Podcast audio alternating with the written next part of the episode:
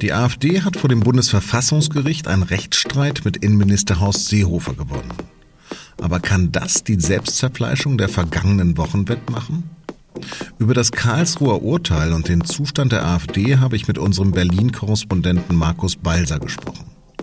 Sie hören auf den Punkt, den SZ-Nachrichten-Podcast. Am Mikrofon ist Lars Langenau. Schön, dass Sie zuhören.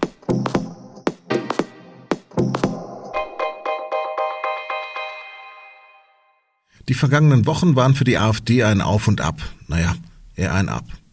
Erst hatte sie keinen Plan, wie Deutschland richtig mit der Corona-Pandemie umgehen sollte. Sie hat dabei vor allem ihre Nähe zu Verschwörungstheorien bewiesen und wenig praktische oder geeignete Vorschläge gemacht. Dann ist der Zoff um die äußerst nationalsozialistisch geprägte Vergangenheit des noch immer ausgeprägten Rechtsauslegers Andreas Kalbitz dazugekommen. Der ist jetzt nicht mehr AfD-Mitglied und Brandenburger AfD-Chef. Oder vielleicht doch? Und dann ist die AfD in Umfragen auch noch unter 10 Prozent abgestürzt. Immerhin am Dienstag kann die stärkste Oppositionspartei im Deutschen Bundestag mal kurz wieder jubeln. Denn am Vormittag verkündet Andreas Voskuhle, Präsident des Verfassungsgerichts in Karlsruhe, folgendes Urteil. Im Mittelpunkt dieser Rechtsprechung steht die Erkenntnis, dass der verfassungsrechtlich verbürgte Grundsatz der Chancengleichheit der Parteien immer dann verletzt ist, wenn Inhaber eines Regierungsamtes die Autorität des Amtes und die mit ihm verbundenen staatlichen Mittel und Möglichkeiten in spezifischer Weise nutzen, um zielgerichtet zugunsten oder zu Lasten einer politischen Partei oder von Wahlbewerbern am politischen Meinungskampf mitzuwirken. Die Zulässigkeit der Öffentlichkeitsarbeit der Bundesregierung endet also dort, wo Werbung für oder Einflussnahme gegen einzelne im politischen Wettbewerb stehende Parteien oder Personen beginnt. Außerhalb seiner amtlichen Funktion kann ein Regierungsmitglied weiterhin am politischen Meinungskampf teilnehmen. Das Bundesverfassungsgericht hat also den Innenminister gerügt. Horst Seehofer habe der AfD zwar staatszersetzendes Verhalten vorwerfen dürfen, aber eben nicht auf der Internetseite seines Ministeriums, auf der der CSU-Politiker die Passage des Interviews geteilt hatte. Taugt dieses Urteil also wirklich dazu, der Partei wieder Aufwind zu verschaffen? Darüber habe ich mit meinem Kollegen Markus Balser gesprochen, der sich seit längerem mit der AfD beschäftigt. Markus, das Urteil aus Karlsruhe war abzusehen, doch kann die AfD das wirklich ausschlachten?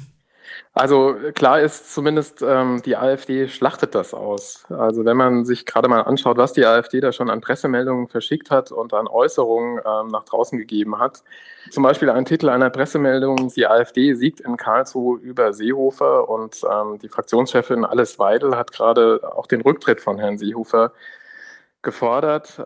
Es ist überhaupt auch erwartbar, dass die AfD das tut. Also ja, es ist ein Sieg der AfD gegen Seehofer, aber es ist natürlich kein Sieg im politischen Sinne, denn die Äußerungen muss Seehofer nicht zurücknehmen. Vor kurzem schien der Aufstieg der AfD noch unaufhaltsam. In den jüngsten Umfragen aber ist die Partei stark abgerutscht. Was ist da passiert?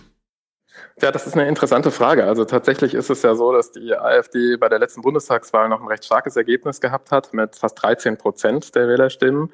Und wenn man sich die jüngsten Wahlumfragen anschaut, dann stimmt das. Dann lag die AfD da zuletzt eben zwischen acht bis zehn Prozent, also deutlich unter der letzten Bundestagswahl eben. Und die Frage ist natürlich sehr berechtigt, was ist da eigentlich passiert? Und ich glaube, ein, ein Teil der Analyse ist schon, dass ähm, die Corona-Krise sich schlichtweg als großes Problem für die Partei erwiesen hat. Welche Linie verfolgte denn die Partei in der Corona-Krise? Also die ähm, AfD hatte da keine besonders klare Linie. Ähm, am Anfang ähm, hat sie die Forderung sehr laut vertreten, die Grenzen ganz schnell zu schließen. Dann aber hat sich die AfD versucht, eigentlich mit dem Gegenteil einen Namen zu machen, nämlich schnellere Öffnungen ähm, des, des Lockdowns zu fordern, im Kampf eben auch gegen eine Wirtschaftskrise. Aber daran sieht man eben, dass die Linie da recht unklar war. Und ähm, weil die Bundesregierung die Grenzen geschlossen hat, das ist natürlich eine Kernforderung der AfD gewesen, das hatte sich aber mit der Corona-Krise natürlich ziemlich erledigt. Die Angst vor Flüchtlingen zu schüren, das war gar nicht mehr möglich, weil die im Moment gar nicht nach Europa kommen können.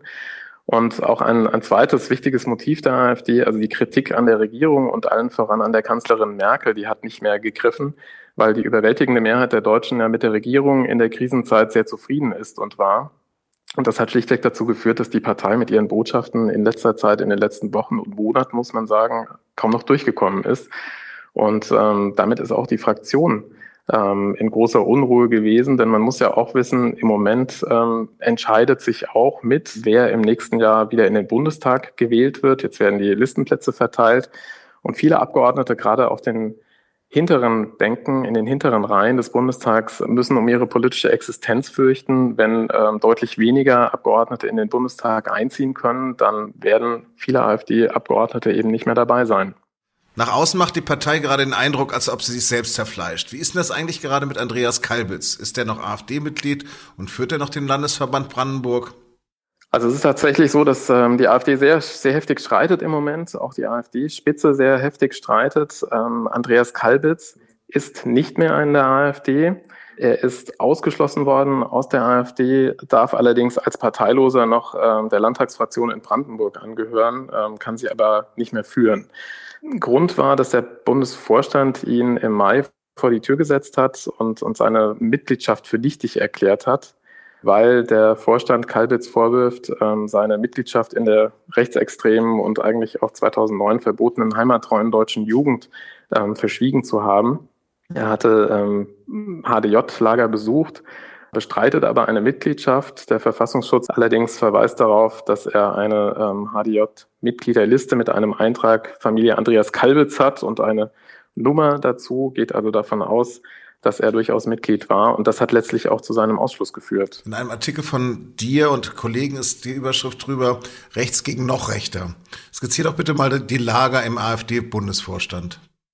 Ja, die ist tatsächlich ziemlich zerstritten und das ist natürlich auch das Problem für diese Partei. Wir haben ja gerade über die schlechten Umfragewerte gesprochen und wenn in so einer Situation dann die eigene Parteiführung noch heillos zerstritten ist, dann macht das die Lage natürlich noch schwieriger.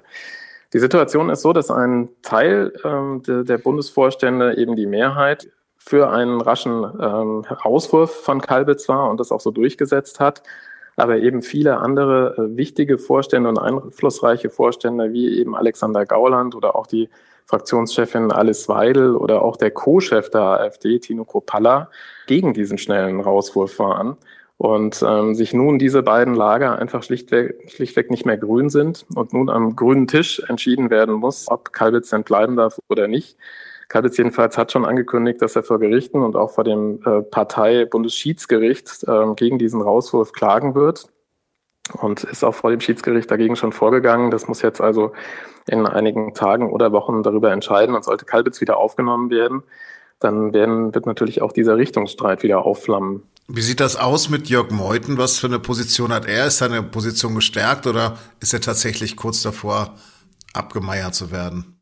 Also Jörg Meutens Position ist tatsächlich erstmal gestärkt, weil er sich mit der Forderung durchgesetzt hat, ähm, Kalbitz zu entfernen aus der Partei und diese Mitgliedschaft für nichtig zu erklären. Aber ob das äh, so bleiben wird, ob seine Position wirklich gestärkt ist langfristig, das muss ich jetzt in den nächsten Monaten erstmal zeigen. Ich glaube, dass wir da noch einige Machtkämpfe bis zur Bundestagswahl erleben werden. Die Partei wird jetzt einen Spitzenkandidaten suchen müssen für die Bundestagswahl. Und wer das wird, das scheint aus meiner Sicht noch lange nicht ausgemacht, ähm, denn wir haben da tatsächlich zwei sehr einflussreiche Lager. Und im Moment ist nicht klar, wie die wieder zusammenfinden. Also da werden wir wohl noch einiges über Streit aus der AfD hören in den nächsten Wochen und Monaten. Wer könnte das denn sein? Das ist schwer zu sagen. Also ich glaube, gute Chancen in der Partei hätte sicherlich auch ähm, Alice Weidel, die Fraktionschefin, die recht einflussreich ist und ähm, zusammen auch zumindest auch gezeigt hat, dass sie mit den ja, umstrittenen Kräften des Flügels zusammenarbeiten kann. Es ist aber auch genauso möglich, dass ähm, Jörg Meuthen sich letztlich durchsetzt, vielleicht mit anderen liberalen Kräften wie Beatrix von Storch zum Beispiel eine, eine Doppelspitze bildet. Ähm, das wäre alles im Bereich des Möglichen. Das ist auch möglich. Das hat jedenfalls Tino Kropalla nicht ausgeschlossen, ähm, dass man sich in irgendeiner Form wieder vereint und verträgt. Aber das werden die nächsten Wochen und Monate zeigen. Da ist, glaube ich, alles offen im Moment in der AfD. Du sagst gerade von Storch und Meuthen würden den liberalen Flügel zugehörig sein. Wenn ich deren Äußerungen verfolge, dann kommt mir das gar nicht so richtig liberal vor. Also ähm, gemessen an den, an den AfD-Kräften gehören sie zumindest zum gemäßigten Lager, sicherlich nicht zum liberalen im gesamten Parteienspektrum. Aber innerhalb der AfD haben sie schon den Ruf, eher ähm, den gemäßigten Kräften zuzugehören und eben sich auch stärker vom rechten Flügel abzugrenzen, was man ja auch an der Entscheidung ähm, gegen Kalbitz gesehen hat, die sie beide ähm, vertreten haben. Wir haben gerade gesehen, dass die Corona-Krise alles sehr schnell umwerfen kann. Was glaubst du denn, was die Themen der AfD für den nächsten Wahlkampf sein könnten? Also die AfD sieht im Moment, ähm, wenn man den Spitzenkräften so zuhört, ein Thema ganz klar auf sich zukommen, nämlich die Wirtschaftskrise. Und da muss man sagen, kann es auch sein, dass die AfD hier wirklich punktet. Denn es ist ja zu befürchten, dass wir in Deutschland mehr Arbeitslose bekommen werden durch die Wirtschaftskrise und dass die Unzufriedenheit hier auch stärkt. Diese Unzufriedenen will die AfD abholen. Und ähm, seit längerem ähm, bringt die AfD auch damit ähm, in Sachen Klimaschutz und, und Kampf gegen zu viel Klimaschutz aus ihrer Sicht ähm, Punkte zu machen. Das wird sie auch sicherlich versuchen im Bundestagswahlkampf, aber es gibt im Moment da noch kein Positionspapier, keine Wahlkampfpapiere, ähm, an denen genau ablesbar ist, was die AfD da vorhat. Aber das sind sicherlich Themen, ähm, die die AfD versucht wird zu nutzen. Markus, vielen, vielen Dank. Danke. In Thüringen werden am kommenden Samstag die Kontaktbeschränkungen aufgehoben. Künftig wird lediglich empfohlen, sich nur noch mit einem weiteren Haushalt oder mit maximal zehn Menschen zu treffen.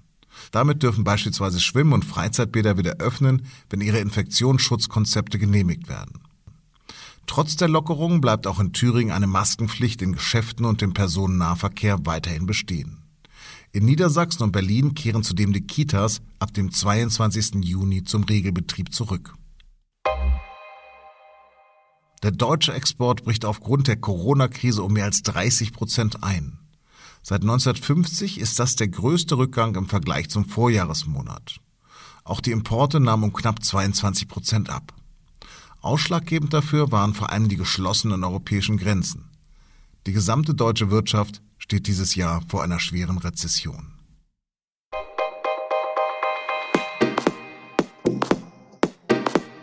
Nils Petersen ist einer der erfolgreichsten Stürmer in der Fußball-Bundesliga. Gerade liegt er mit dem SC Freiburg auf dem achten Tabellenplatz. Aber wie läuft es eigentlich gerade mit dem Fußball während der Corona-Pandemie? Darüber spricht Nils Petersen in der neuen Folge unseres SZ Sport Podcasts und nun zum Sport. Mehr auf sz.de-sportpodcast. Das war auf dem Punkt am Dienstag, den 10. Juni. Redaktionsschluss war 15 Uhr. Vielen Dank fürs Zuhören und Bleiben Sie uns gewogen.